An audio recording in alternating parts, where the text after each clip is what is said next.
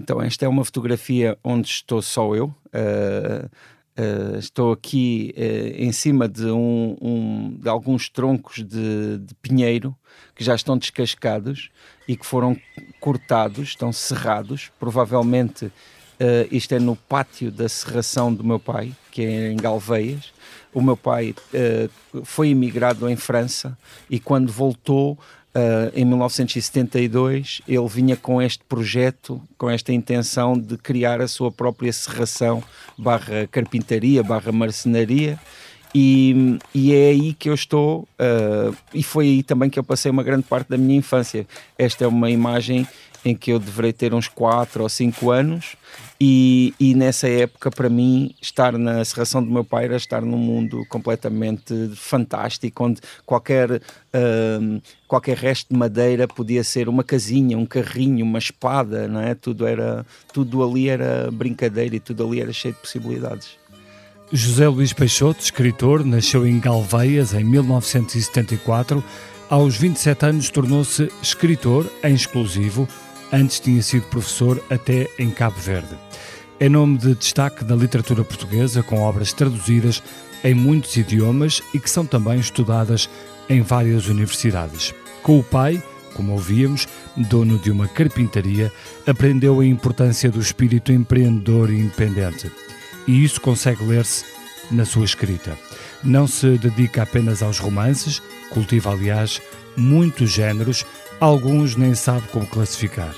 José Luís Peixoto foi prémio literário José Saramago, diz que nunca esquece o lugar de onde vem, de Galveias, em Ponte de Sor, para o mundo mais longínquo.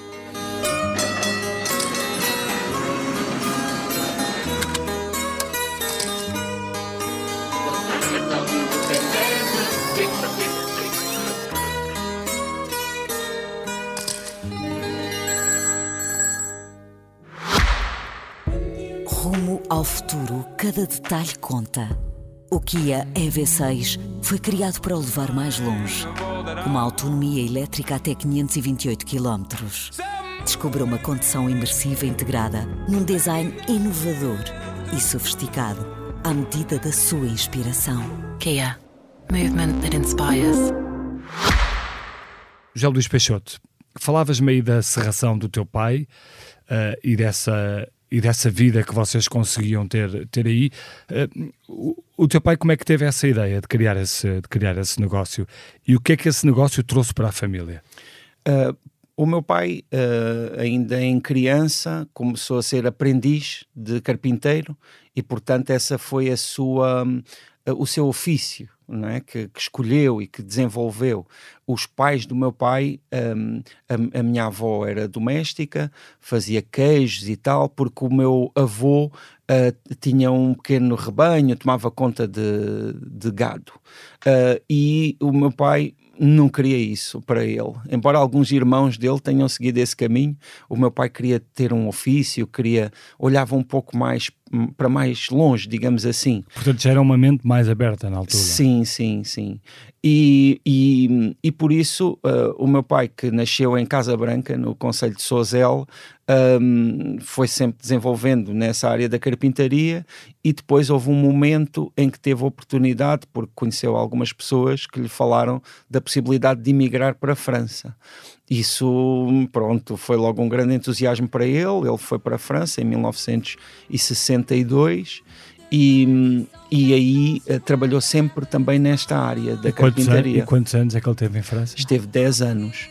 Uh, na época, a minha irmã mais velha já tinha nascido, porque entretanto o meu pai tinha conhecido a minha mãe em Galveias, quando a minha mãe nasceu, e aí também já, pronto, já tinha também desenvolvido trabalho.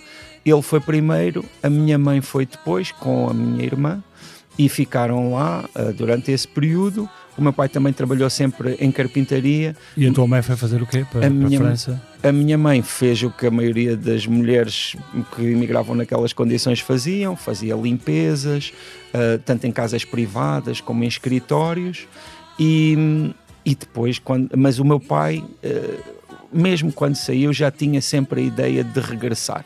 Uh, aliás, a minha mãe, a certa altura, pronto, eles eram jovens, bastante jovens nessa altura, uh, achava que talvez tivesse sido interessante ficarem lá, inclusivamente já tinha nascido uma segunda irmã minha lá e já estavam muito integrados. Portanto, já estavam muito estabelecidos, provavelmente com uma boa vida, uma melhor vida do que tinham em Sim, Portugal. viviam na zona de Paris, eh, numa, num, num lugar que é o Val do Marne, uh, a cerca de uns 50 km de Paris. Uh, portanto, era uma vida bastante diferente da que tinham aqui no Alto Alentejo. Uh, mas o meu pai tinha essa ideia fixa e foi, foi nessas condições que ele foi e foi nessas condições que ele regressou e quando regressou Uh, pronto, estabeleceu essa carpintaria em sociedade com uh, uma pessoa de Galveias. E apareceste tu depois. E eu depois cheguei um pouco, acho que inesperado, foste em um, 1974. Foste um filho mais tardio desse Sim, casal. sim, sim. E, e, isso, pronto, também me marca bastante, porque para já tenho as minhas duas irmãs, que são mais velhas do que eu e que de certa forma também me trataram sempre com muito mimo, o que eu acho que de certa forma uh, ajudou muito uma certa autoestima, uma certa.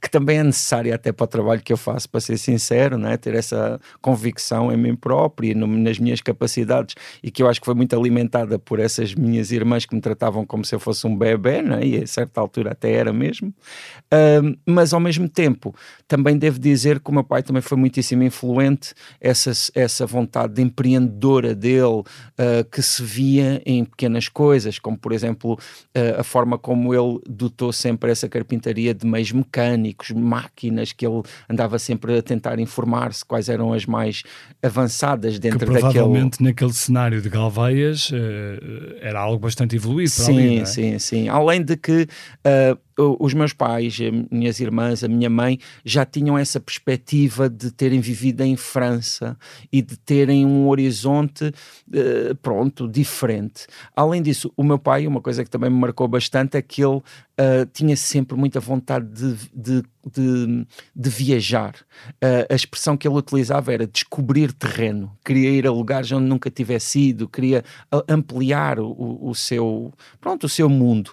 E embora ele não, não fosse, não viajasse para lugares muito remotos, não é? Aliás, a única viagem que ele fez de avião foi já nos últimos meses da sua vida, mas, um, mas qualquer viagem e era sempre onde? foi à Madeira. Hum. Uh, não foi assim uma viagem muito remota, mas pronto. Ele morreu novo, o teu pai? O meu pai morreu quando tinha acabado de fazer 57 anos. Foi muito novo e os últimos uh, três anos também foram com uma doença oncológica que na altura foi muito debilitante e isso também foi muito marcante para mim. Portanto, o teu pai marca muito a tua uh, personalidade e a tua e a tua individualidade como escritor. Sem dúvida. Não só como filho, obviamente, Sim. mas como escritor. Sim, isso aliás nota-se muito na minha obra. Não é? O primeiro livro que eu publiquei chama-se Morreste-me e fala diretamente disso.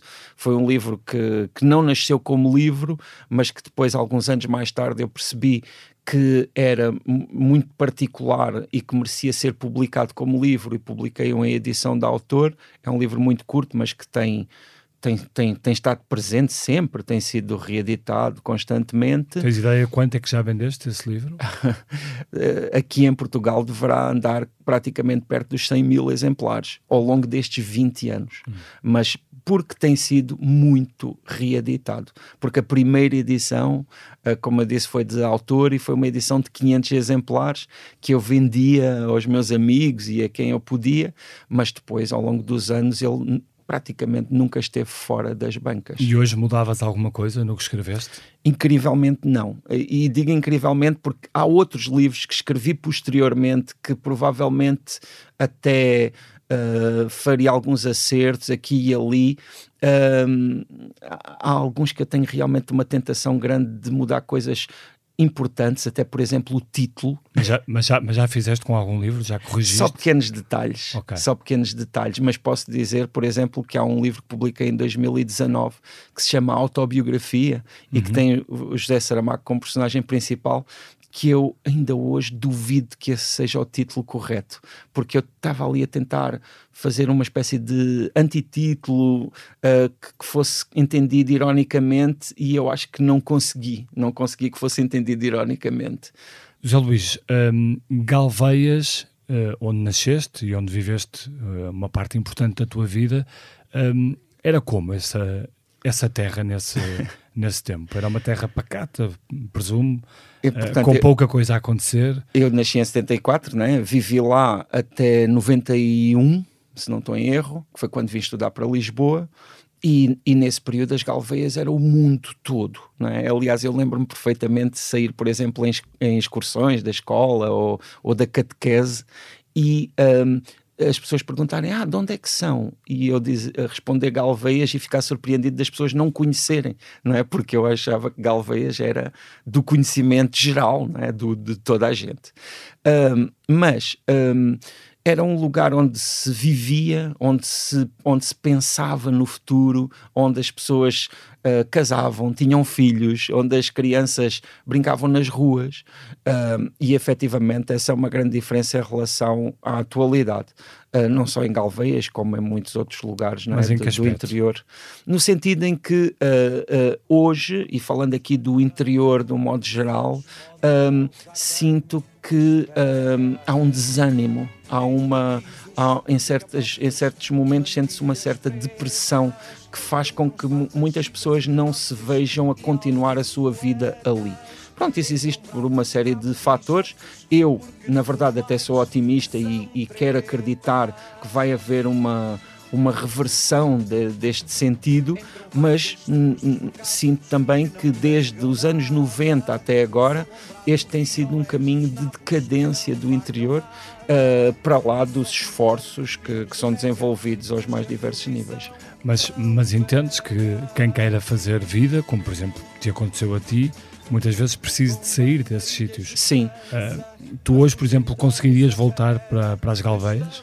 seria difícil, ah, mas também acredito, e por isso é que sou otimista, que haverá novas pessoas agora com novas ferramentas e com novas formas de ver e também numa nova realidade, claramente, porque também ah, sinto que a vida nas cidades também está muito difícil, não é? por outros motivos. Ah, ah, isso que nós aqui chamamos o interior vai cada vez mais se apresentar como uma possibilidade e acredito que acredito que tem potencial claramente a mais diversos níveis para se desenvolver e para ser Tem que ser novamente criadas novas centralidades, novos, novos polos. eh, Eu acho que do ponto de vista de um pensamento genérico, eh, seja o dos cidadãos, seja o de um governo, deve existir essa prioridade. hum. nas, nas Galveias, eh, andaste na escola, na escola da Terra. Sim. eh, Na escola, andei até à quarta classe na escola primária e depois ainda estive na telescola, que também foi uma aventura lá. E depois a seguir fui para Ponte Soura, onde já foi o sétimo até o décimo segundo ano. conta lá isto da telescola, para quem não sabe. A telescola, na época, ainda passava mesmo no em, em antena aberta. As pessoas que estavam em casa também podiam ver as aulas porque estavam a dar na televisão. E ah, tínhamos um horário com as disciplinas normais. Mas não havia professores ne- nessa altura? Havia professores. Na Terra? Nós tínhamos. ah, Nós tínhamos dois professores, um professor que dava as disciplinas da área das ciências e outro que dava as disciplinas da área das letras e que acompanhavam as aulas na televisão. As aulas na televisão eram onde, onde a matéria era dada. E depois ha- havia um, um, um período a seguir, talvez uns 40 minutos, em que se desenvolvia essa matéria em sala de aula. Então era meio complementar o que, o que nós víamos na televisão e depois com o professor na sala de aula. Foi e na importante, verdade para ti a funcionava tele... bem. foi importante para ti a telescola? Foi, foi muito importante. Para já era o que eu conhecia. As minhas irmãs também tinham tido telescola, todos os, as, eh, jovens e crianças antes de mim ali naquele contexto também tinham tido telescola, era a nossa realidade. Ah, depois, ao mesmo tempo, era divertido, não é? Tínhamos a televisão, nós nessa época, estamos a falar aqui nos anos 80, ahm, sentíamos que era uma, um, não é, um momento de tecnologia ali, não é? em que tínhamos, ah, e, e pronto, e conhecíamos o- os professores à distância, não é? Tu tinhas televisão em casa nessa altura? Tinha, tinha, tinha. Eu sempre tive televisão em casa. Quando era criança tinha a preto e branco. Depois lembro-me de quando começou a chegar a televisão a cores. Ah, houve algum, vários amigos meus que tiveram antes de mim, mas também chegou o dia em que tive televisão a cores. Os teus pais eh, eh, conseguiram juntar algum, algum dinheiro em França? Vocês viviam com algum, uh, com algum desafogo ou era uma vida mais, uh, mais, mais rígida? No, no, contexto de Galveias, nós vivíamos bem. Os meus pais tinham chegado e tinham, além de, de meu pai ter investido nessa sociedade e ter criado essa carpintaria, também construiu uma casa, que é uma casa verdadeiramente típica de imigrantes. Uh, uh, neste momento já não tem azulejos cá fora, mas tinha durante muitos anos. Era aquela casa. Foste tu que mandaste tirar os azulejos? não, não, por acaso foi a minha mãe. Mas até porque a casa é da minha mãe. A minha claro. mãe ela é soberana né, no seu castelo. Mas. Um, mas pronto, era uma casa que tinha. O meu pai também sempre teve carro, uh, pronto, havia assim algumas coisas que distinguiam de alguns colegas. Uh, ainda assim, uh, pronto, também não era uma coisa absolutamente à vontade. Tínhamos sempre de ter muita atenção. Mas um aspecto importantíssimo e que marcou muito a mim e as minhas irmãs também foi a vontade que os meus pais sempre tiveram de que nós estudássemos. E então aí nós uh, fomos os três para o ensino superior, o que foi uma grande coisa, né? cada um no seu tempo, né? Um, e isso foi um esforço grande para os meus pais na altura. E o ensino superior fizeste-o em Lisboa? Sim, eu estudei na Universidade Nova de Lisboa, estudei inglês e alemão, uh, porque já tinha aquela, aquele interesse pelas letras, hum. porque mesmo quando eu ainda estava em Galveias, eu comecei a colaborar num suplemento do Diário de Notícias, que era o DN Jovem e uh, pronto, aí eu já tinha, a escrita já era muito presente para mim. Como é que tu, como é que tu te aproximaste dos livros? Uh, foi de uma forma muito romântica. Por um lado, tinha alguns livros em casa e as os minhas pais, irmãs. Os teus pais eram leitores?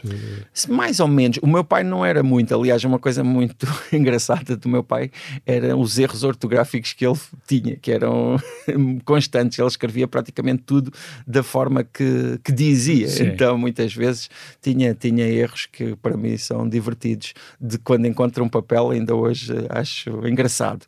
Mas a minha mãe é, é muito mais da área das letras e sempre leu o que o que apanhou um, e tinham alguns livros em casa. Uh, as minhas irmãs também traziam alguns livros. Mas traziam de onde? Da escola? Sim, uh, da escola. Havia alguma biblioteca próxima? Vamos ver. Ia a, lá a Gulbenkian, a biblioteca da Gulbenkian? A minha irmã mais velha tem mais 13 anos do que eu. Portanto, quando eu entrei para o, para o ensino secundário, para o sétimo ano, foi no mesmo ano em que ela começou a dar aulas nessa mesma escola. Hum. Portanto, ela tinha também os, as coisas da universidade e tudo isso. Mas, efetivamente, o que fez de mim leitor foram as bibliotecas. É claro, com muito incentivo por parte da minha família, mas as bibliotecas foi onde eu comecei a ter a oportunidade de escolher os livros, ler, ler por prazer. E aí a biblioteca da Carlos de Gulbenkian, que chegava uma vez por mês, uh, foi fundamental. Sendo o teu pai um, um, empreendedor, como tu, como tu me explicavas há pouco, isso traduzia-se em quê politicamente? O meu pai, uh, ali uh, no contexto de de Galveias, que é um contexto do Alentejo e que é um contexto uh, que, no pós-25 de Abril, com uma grande presença do Partido claro. Comunista. Uh, o meu pai uh, sempre se localizou ali mais próximo do Partido Socialista. Aliás, há uma história em que o Mário Soares passou por Avis, que é lá uhum. muito perto, não é? E em que eu estive ao colo do Mário Soares, porque foi, não sei bem como é que lá fui parar, mas sei que estive, é-me dito que estive no colo do Mário Soares nessa ocasião. E o meu pai, pronto, era, era mais ou menos esse o seu, o seu campo, embora ao longo dos anos eu acho que ele flutuou um pouco em vários mundos políticos, mas acho que era aí nesse, digamos, centro-esquerda que, que, se localizava. Mas, mas, o que é... às vezes lhe trazia algumas questões até pessoais, uh, claro. porque na havia gestão, ali... Na gestão da empresa... Exato, exato. E porque havia ali naquele tempo também, uh, como é que é dizer, paixões políticas exacerbadas. Mas uh, lembra-se de algum episódio... Uh Há alguns, alguns casos lá, não é? com alguns, alguns casos, porque eu, eu lembro-me, por exemplo, não é? como eu eh, comecei a tomar consciência do mundo no início dos anos 80 e eu lembro-me, por exemplo, de andar na rua e de ver na época das eleições os comícios políticos que muitas vezes eram feitos no, no em cima do reboque de um trator. Lembro-me de ver escrito nas paredes aquelas coisas vão para a Sibéria ou, ou outras coisas do, do, do, outro lado, não é?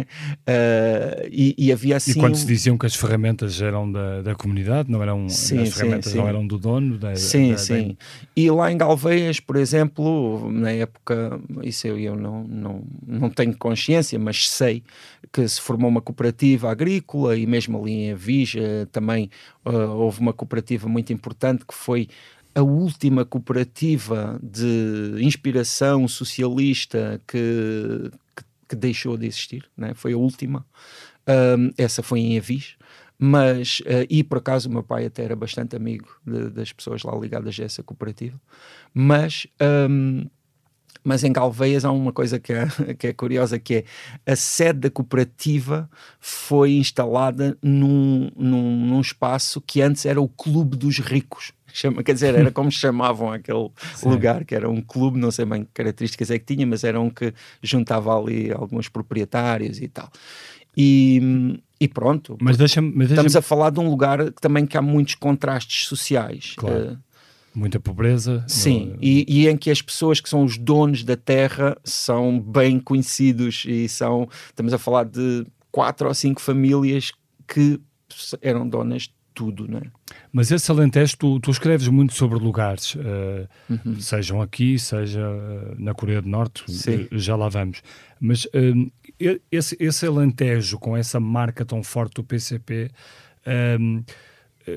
é um, é um Alentejo que, que tu descreverias como? É um Alentejo que foi protegido por ter essa marca comunista, eh, é um Alentejo que se deixou ficar muito para trás.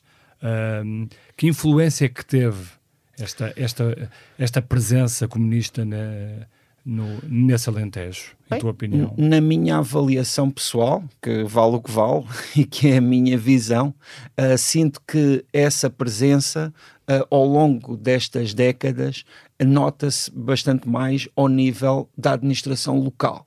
E, e nesse aspecto uh, existe obra e existe até aspectos bastante positivos e não creio que essa, uh, que essa marca seja responsável por aquela situação que eu falava de uma certa decadência no interior português. Na verdade, sinto que é um movimento muito mais amplo e em muitos aspectos é até injusto pedirmos contas ao poder local uh, perante uh, o envelhecimento da população, perante uh, uma certa falta de possibilidades e de, não é, de, de, Sim, de investimento, de investimento de... e de pronto, porque a meu ver Uh, houve aqui um momento e houve uma década que foi chave, e isto eu avalio a partir da minha experiência mais do que a partir de números ou de uma, ou de uma análise muito, uh, não é? Com, com muito. Estatística. Sim, estatística, mas, mas eu sinto que no, na década de 90 foi um período enganadoramente dourado ali, porque chegou muito dinheiro, mas foi um a década dinheiro... de Cavaco Silva foi, mas até para lá do Cavaco Silva, porque estamos a falar de, não é, das políticas europeias uhum. e da forma como houve um dinheiro que chegou e que não ficou. Mas, mas nessa altura, por exemplo, havia poucos homens como o teu pai, com, com, com, essa, com essa atitude empreendedora. Sim, também é verdade. Uh, mas acredito que isso também pode ter um pouco a ver com uma certa cultura, não é? Que tem, que, porque estamos a falar de, um, de, um, de uma região em que Uh, uh, o que era a cultura era justamente um bocadinho feudal até, não é? Eram aqueles proprietários e toda a gente a trabalhar para eles. Isso é uma cultura de séculos, não é? Que ali se mantém. E, e hoje, isto, achas que ainda se mantém? Uh, hoje já vai sendo um pouco renovada, porque efetivamente. hoje tens muito investimento no Alentejo. Mas eu sinto que esse investimento não é local é, pode haver eh, claro. muita gente a fazê-lo, mas não é, não é talvez o grosso desse investimento. Um, e também não tem de ser, atenção, não tem de ser, não acho que tenha de ser. Uh, e acho, não tenho nenhum. Uh, não, não me custa que exista uma renovação. Aliás, eu tenho, ah, tem de existir uma renovação, uh, tem, de, tem de vir pessoas novas, tem de haver, uma, tem de haver uma nova vida ali. Pela minha parte, não é? Porque também sou do mundo da cultura, espero que uh, não se faça tábua rasa, não é? De, da cultura e de tudo, todos os, os saberes e tradições e identidade uh, que, que ali existe. Hum. Mas também sei que uh, é importante que venham novas pessoas e, e acho que também essa é a perspectiva de quem está lá querem que venham novas pessoas, querem que comprem as casas, que não as deixem cair, mesmo que sejam casas de fim de semana, uh, para que exista vida, porque é duro, não é? É duro estar lá numa terça-feira de fevereiro, não é? E, e, e sentir uh, essas terras uh, com, com pouca vida, sem, sem aquelas vozes de crianças, etc. José Luís, tu uh, chegaste a apoiar Marisa Matias numa, uhum. numa campanha das presidenciais. Isso, isso faz-te um homem de esquerda? uh, eu, uh, politicamente, tenho feito um caminho completamente eclético e fora de todas as caixas possíveis e imaginárias. Porque eu, ainda em Galveias, na minha adolescência, talvez também porque tentava olhar para mais longe, interessei-me muito assim pelas culturas mais, hum, como é que é dizer, Uh, rebeldes, não é? Gostava de música pesada, gostava de, de certas uh, coisas que naquela altura eram muito diferentes da realidade que me rodeava e, e estamos a falar é? naquele tempo analógico em que uh, para termos acesso a esse tipo de música tinha de ser através de certos programas de rádio, através de contactos é? de, dos mais diversos. E a partir daí foi quando eu também comecei é? com 16, 17 anos, assim um pouco a, a ter alguma, algumas ideias políticas e na época interessei-me muito pelo anarquismo, mas realmente não pelo anarquismo não é sem ideias, mas por ler eh, autores como Kropotkin, Bakunin, autores não é do e outros uh, de, do, do anarquismo. Uh, portanto, aquilo que eu na altura uh, sonhava era uh, uma espécie de um socialismo ideal em que os seres humanos não é, iriam viver completa harmonia e em que tudo iria se encaixar e em que se iriam extinguir os males do mundo. A, a pura utopia, não é? Uhum. Aliás, não é por acaso que muitas vezes chama essas ideias o socialismo utópico, porque uhum. efetivamente era essa a forma como eu via as coisas e depois isso também não é, era, era ilustrado pela, pela maneira como eu é, me vestia, com as coisas que eu via, por essa cultura que eu consumia. Portanto, o menino da catequese virou anarquista. exato, exato. E então, quando eu vim estudar para Lisboa, ainda era essa a minha perspectiva e até, na verdade, me associei em vários grupos e estive em contacto com muitas pessoas e fizemos atividades, fui a congressos em Barcelona, fiz coisas assim que na altura eram muito fortes para mim e que iam nesse sentido. Mas que estilo de, de, de movimentos anárquicos é que. por exemplo, tinha ligação uh, e com... que tipo de intervenções é que fizeram? Por exemplo, intervenções públicas? Sim, nós fizemos, por exemplo, várias manifestações na altura contra coisas como o McDonald's, as touradas, coisas que na altura estamos a falar no princípio dos anos 90. Uhum. Portanto, isso eram coisas que na época eram completamente extraterrestres.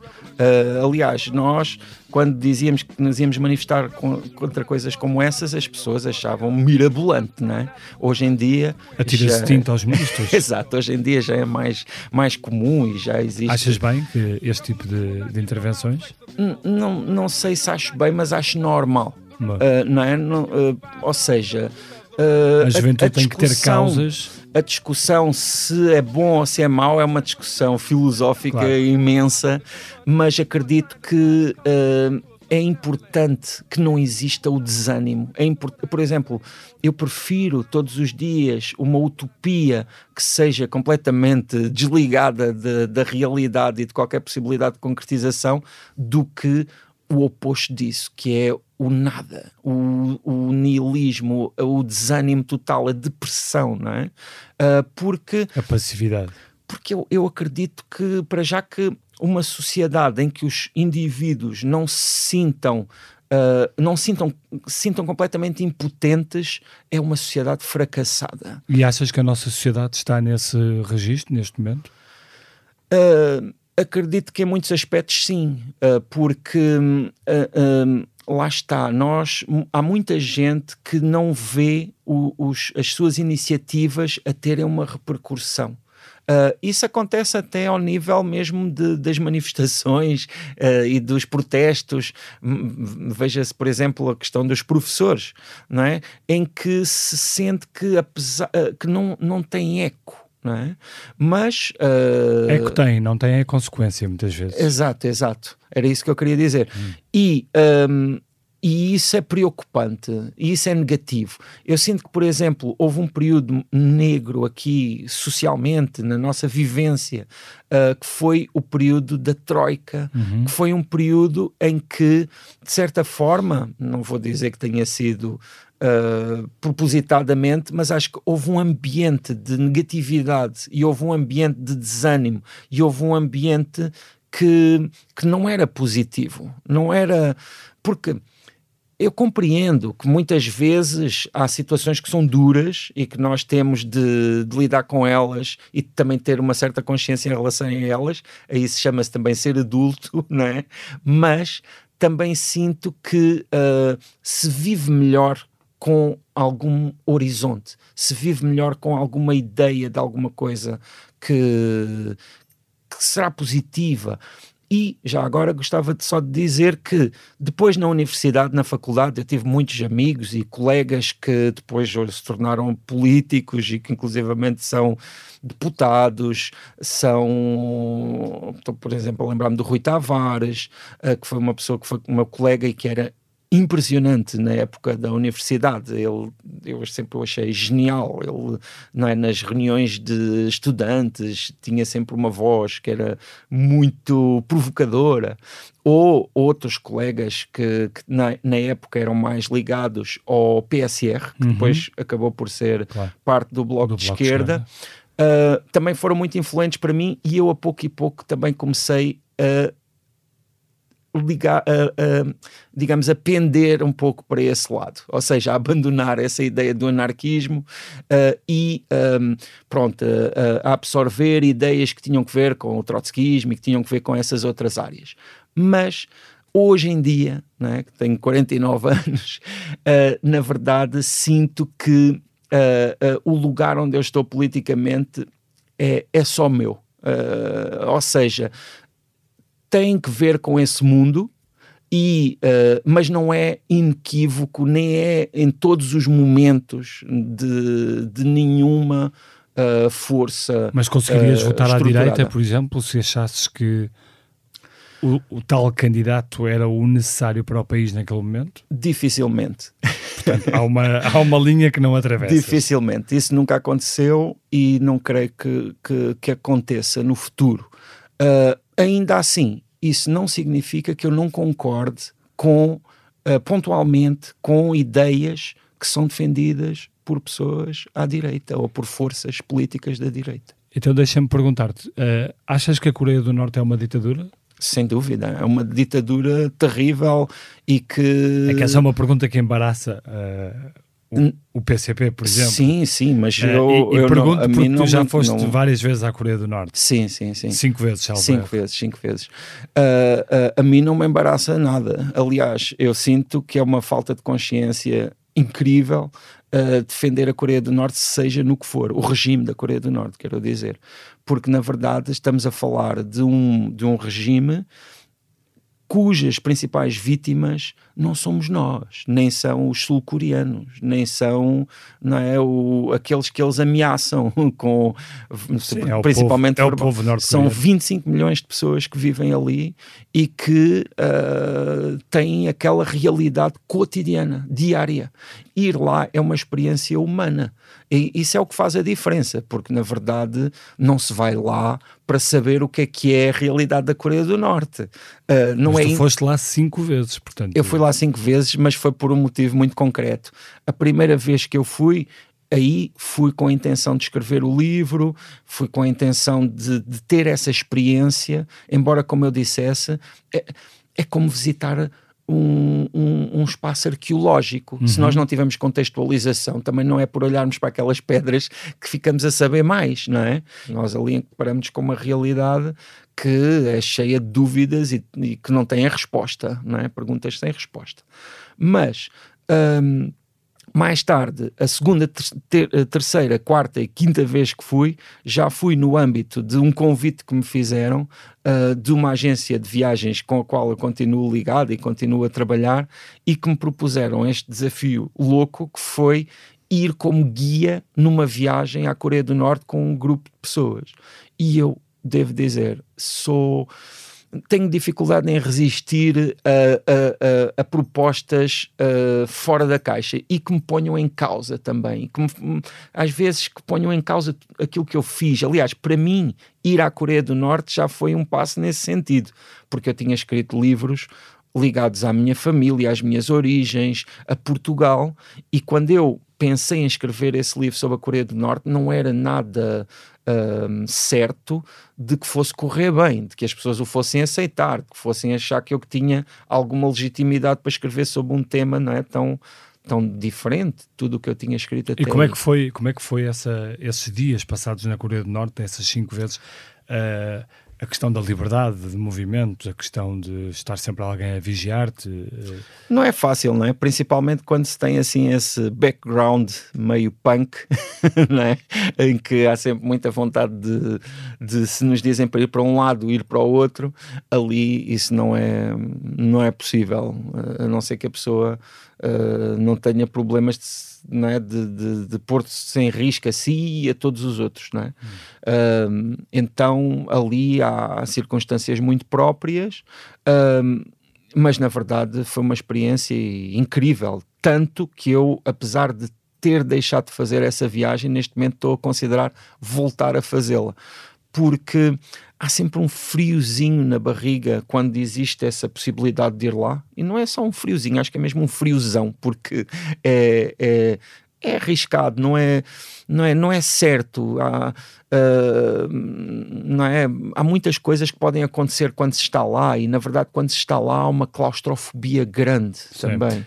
Zé Luís, tu, como, como escritor, um, já, já, já escreveste livros sobre vários géneros. Uhum. Uh, Uh, mas sem dúvida um, um, dos mais importantes para ti foi o livro com o José Saramago, Sim. Ou sobre o José Saramago. Qual é que é a tua relação com, com José Saramago? o, que é que, o que é que significou para ti esse, esse escritor? Para mim foi muito impactante porque estamos aqui a falar para já de um rapaz com 27 anos, que era a idade que eu tinha, e de um homem com 78, se não estou em erro, na época, que tinha acabado de ganhar o prémio Nobel. E para mim, receber o prémio Saramago naquela altura era uma novidade, porque eu era um desconhecido que tinha escrito o meu primeiro romance e que nunca esperava que tivesse esse reconhecimento desse, desse prémio. Na verdade, poucos meses antes, ou talvez um ano antes, eu nem sequer tinha a certeza de que esse romance fosse publicado e depois ele ter não só sido publicado, como ter sido bem recebido e ainda ter recebido aquele prémio que era do âmbito de toda a língua portuguesa e que abria também tantas portas, foi muito impactante. E uh, o José Saramago, na época, era um homem absolutamente seguro de si, do seu papel, das suas convicções, de, de tudo o que ele tinha para dizer e para fazer. Aliás, acredito que isso foi uma energia que o alimentou de uma forma brutal nos seus últimos anos de vida. Vê-se, por exemplo, aquele filme, o, o José Pilar, uhum. e vê-se a incrível energia que ele tinha para fazer o que fazia. E eu acredito que vinha dessa convicção profunda, que também era política, e, e aliás, acredito que era na sua principal raiz, era realmente política. Mas. Um, tu conheceste-o bem? Difícil dizer isso, né? para já conheci-o já numa idade avançada, uh, mas ainda tive muita oportunidade de lidar com ele. E hoje em dia, uh, desde que ele morreu, revisitei na minha cabeça todos os encontros e todos os momentos que tive com ele e percebo que realmente foi um privilégio, porque eu cheguei a viajar com ele. Uh, Algum momento, alguma conversa que, que seja marcante e que possas contar? As coisas que mais me. Não é? Quando eu penso assim, comigo próprio sobre o que foi, uh, aquilo que mais, mais me impacta são aqueles momentos em que ninguém estava lá. É? Os momentos em que, em que eu falei só com ele. E aí. Uh, em alguns momentos, pronto, ficava muito claro que éramos de gerações diferentes, não é? Eu estava aqui a falar, por exemplo, de todo este meu caminho de, não é, de, de música pesada, destas uhum. coisas, isso, isso era de outro mundo para o José Saramago, isso eram coisas que ele não, não é, as tatuagens, os piercings, isso era uma coisa que, que até o afastava um bocado, mas, uh, por outro lado, havia outras coisas que que nos aproximavam, como seja a escrita, o alentejo, essas outras, esses outros aspectos. E aí eu sinto que às vezes hum, certos conselhos dele, certas ideias que ele me passava e que exprimiam uma certa preocupação, até me fazem lembrar aquelas que eu tenho hoje com os meus filhos e que são um bocadinho fruto dessa decalagem geracional. Tu sentes-te uh, acarinhado como escritor? Muito, é claro que quando se escreve e se publica, nós estamos sempre em, contra, em contraste é? e em contacto também com a visão dos outros que nós gostaríamos que fosse sempre perfeita e positiva e que tivéssemos sempre na crista da onda. E isso não é possível, não é? Eu tenho 22 anos de livros publicados, 23 na verdade, e uh, já tive muitas críticas negativas, já tive muitas palavras que eu, não é, como na altura me magoaram, mas um, o balanço é altissimamente positivo. Para já, os livros que eu escrevi há 20 anos ainda estão cá. Ainda são lidos, ainda, ainda, ainda os continuo a apresentar no, em edições novas noutros países. Uh, depois, na verdade, tenho um público leitor extraordinariamente atento, presente, com o qual tenho uma relação diária. E isso é fabuloso. José Luís, um, antes de terminarmos, só, só perguntar-te uh, como é que era a tua vida como professor antes de ser escritor? Eu, uh, Chegaste a dar aulas em Cabo Verde. Sim, mas eu, eu, tenho um certo peso na consciência. Acho que fui um mau professor. Talvez se eu tivesse continuado, tivesse evoluído e pudesse ter sido um melhor professor mas assim eu comecei também muito jovem, uh, era quase da idade dos alunos e, e, e também se calhar hum, pronto, não estava bem preparado mas uh, para mim foi uma experiência incrível, não só em Cabo Verde, que foi extraordinário como, como é experiência. como é que foste parar a Cabo Verde a dar aulas? Eu, em 97, se não estou em erro, fui selecionado para participar num encontro que houve em Cabo Verde de pessoas de diversas áreas artísticas e uh, fiquei fascinado com Cabo Verde. Eu já era professor na época em Lagás da Beira, no, no penso que é no Conselho de Oliveira do Hospital. E uh, pronto, fui para Cabo Verde nesse ano e comecei a dar aulas lá. Dei dois horários de aulas, por isso esse ano valeu por dois. E foi muito marcante porque foi um ano inteiro sem voltar a Portugal. E na época estamos, a internet ainda não era o que é, o que é etc. E terá sido um ano de muitas aventuras. E foi muitas aventuras mesmo. E continuo a ir a Cabo Verde e continuo a ter muita ligação com Cabo Verde.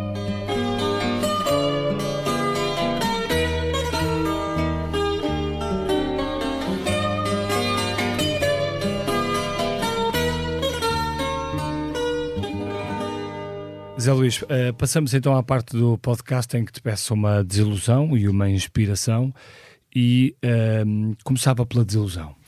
Eu acho que talvez por, por estar aqui nesta casa, que é uma casa não é, de imprensa, embora seja de imprensa de vários formatos, mas que é uma casa em que eu também já estive aqui muitas vezes uh, com jornais, revistas, uh, lembrei-me do que tem sido a queda da imprensa no papel, não é?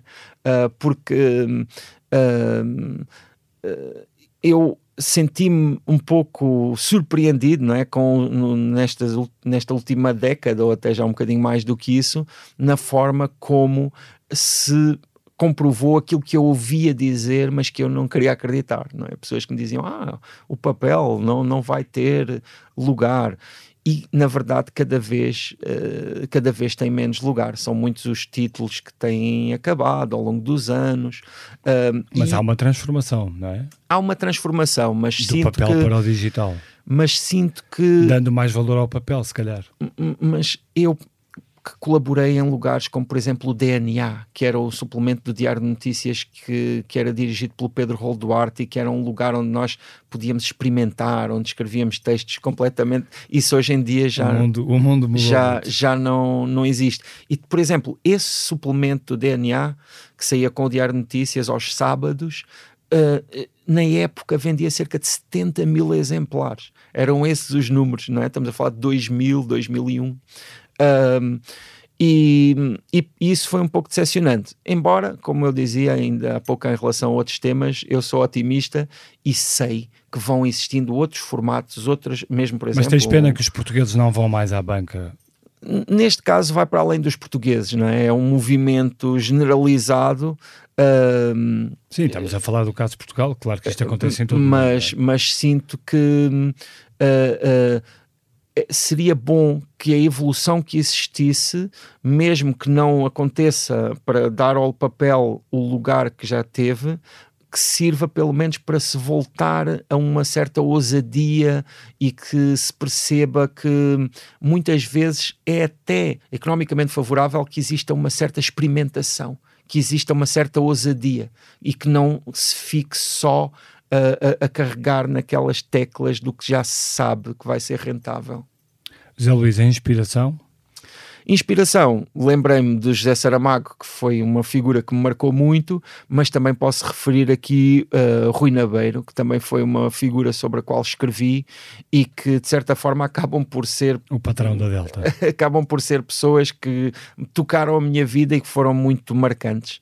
Uh, e que eh, não é para, para uma pessoa como eu ter aquele privilégio de estar em contacto com essas pessoas, de ouvi-las e inclusivamente de ter essa generosidade da parte delas, de partilharem comigo ideias, visões, porque eu em 2021 escrevi um livro que se chama Almoço Domingo, que foi escrito a partir de conversas que tive com ele. Esse livro é um romance. Com o Rui Nabeiro. Esse livro é um romance, mas é um romance que parte das memórias que ele partilhou comigo. E passar mais de um ano a ter encontros com ele em que ele me contava de, das suas experiências uh, até pessoais foi, foi muito marcante e em que eu também via aquele, aquele saber, aquela vocação até para a comunicação, porque era uma pessoa que falava com os outros com uma com uma com um saber muito particular. Vamos uh, à música. Uh, que trouxeste é uma música que condiz uh, com aquilo que nos contavas, com o teu lado mais sim, anárquico, sim. Sim, com as tuas tatuagens, com os teus piercings. Esta, esta é uma música que se chama Father to Son, portanto, também tem essa ideia que me diz muito do, do, do pai, do, do, filho, não só como filho, mas também como pai hoje em dia, uh, que já tenho dois filhos crescidos, uhum. e, e ao mesmo tempo, uh, muitas vezes, quando me pedem para escolher músicas, eu tento ser cuidadoso e escolher uma música mais ou menos familiar que possa ser ouvida. Mas esta é da pesada. Mas hoje pensei, não posso continuar a trair aqui os meus princípios, tenho de levar uma música que realmente venha, não é, daquilo que me marcou. E esta música eu ouvia pela primeira vez no início dos anos 90, logo quando ela saiu. É de uma banda sueca que se chama Bathory, que é constituída por um único elemento, que é o Quarten, que morreu em 2004 e que para mim na altura me marcou muito porque foi o início de, de, um, de um mundo musical em que uh, em que acontecia uma coisa que para mim me diz muito, que é alguém que faz tudo sozinho. Uh, estamos a falar de, de todos os instrumentos que são tocados neste, nesta canção e neste álbum foram, for, e foram tocados e cantados por, por esse indivíduo, Corton, e, uh, e eu, apesar de pronto, de ter essas ideias uh, à esquerda, na verdade considero-me alguém um pouco individualista. Uh, e isso uh, repercute-se no meu trabalho da escrita, que é um trabalho também solitário, solitário, em que eu, de certa forma, sou um deus daquele, daquele trabalho, mas que se repercute também em vários outros aspectos da minha, da minha, do meu caminho. José Luís Peixoto, muito obrigado por teres vindo ao Geração 70. Este podcast teve a sonoplastia de João Martins e João Ribeiro, produção editorial de Mariana Oca Ferreira, fotografia de Nuno Botelho, edição vídeo de Ana Isabel Pinto, grafismo de Paulo Alves e coordenação de Joana Beleza. Eu sou o Bernardo Ferrão, não perca o próximo episódio.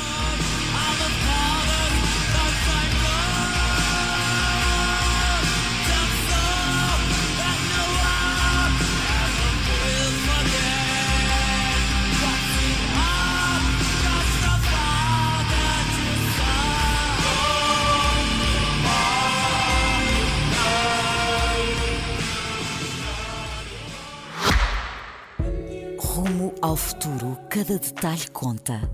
O Kia EV6 foi criado para o levar mais longe, com uma autonomia elétrica até 528 km. Descubra uma condução imersiva integrada num design inovador e sofisticado à medida da sua inspiração. Kia, movement that inspires.